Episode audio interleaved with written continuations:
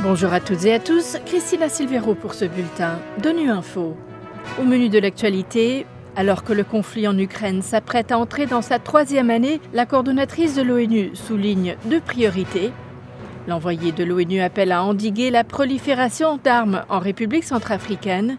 Enfin, rencontre francophone sur le désarmement à l'ère des nouvelles technologies.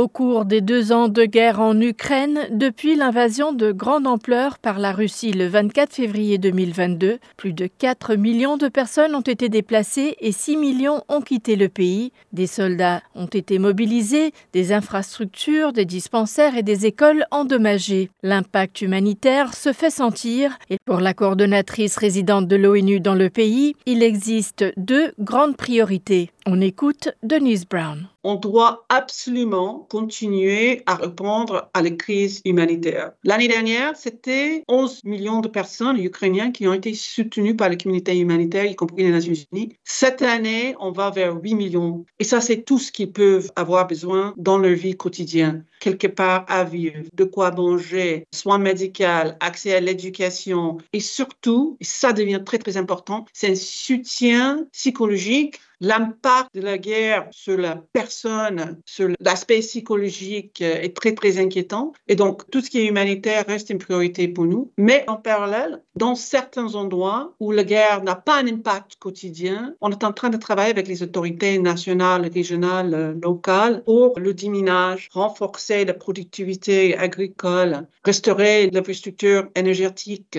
restaurer les écoles. Donc, c'est deux choses en parallèle. Humanitaire et là on peut aider les communautés à retourner à vivre normalement.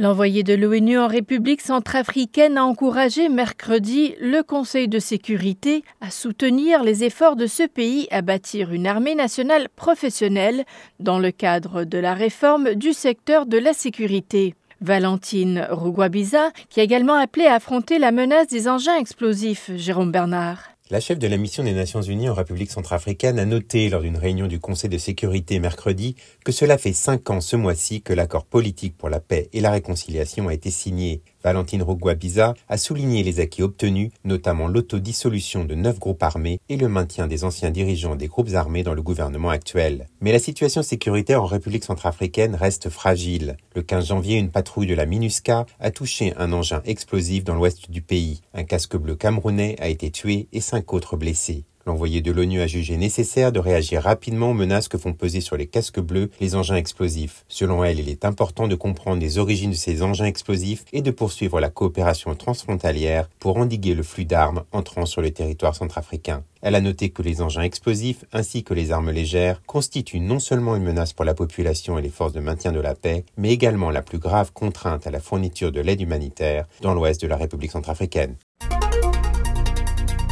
À Genève cette semaine, l'Institut des Nations Unies pour la recherche sur le désarmement, la francophonie et la France ont organisé une rencontre des francophones portant sur les grands enjeux liés au désarmement, axés sur les défis que représentent les nouvelles technologies et l'essor de l'intelligence artificielle sur la sécurité globale. Pour avoir un aperçu des enjeux, on écoute Camille Petit, représentante permanente de la France auprès de la conférence du désarmement. Toutes ces technologies sont d'abord un atout pour protéger les populations, pour la santé humaine, pour renforcer les outils du désarmement aussi, notamment pour accroître les capacités de vérification. Mais la convergence entre l'intelligence artificielle, les technologies cyber et les biotechnologies crée aussi un défi pour préserver la capacité du système à anticiper et à prévenir les menaces émergentes. Donc la puissance de calcul alliée au développement de la génomique pourrait faciliter la recherche sur les pathogènes, identifier des marqueurs génétiques et ainsi potentiellement développer des armes qui sont ciblées sur des catégories de population. En tout cas, c'est une menace pour le futur. Donc les possibilités d'usage malveillant sont accrues. Elles sont accrues aussi par le développement de vecteurs de transmission à l'humain, comme par exemple les nanorobots. Et par ailleurs, la cyberbiosécurité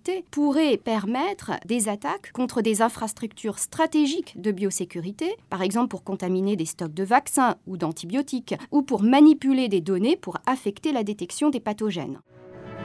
Voilà, fin de ce bulletin de Nu Info. Merci de votre fidélité. À bientôt.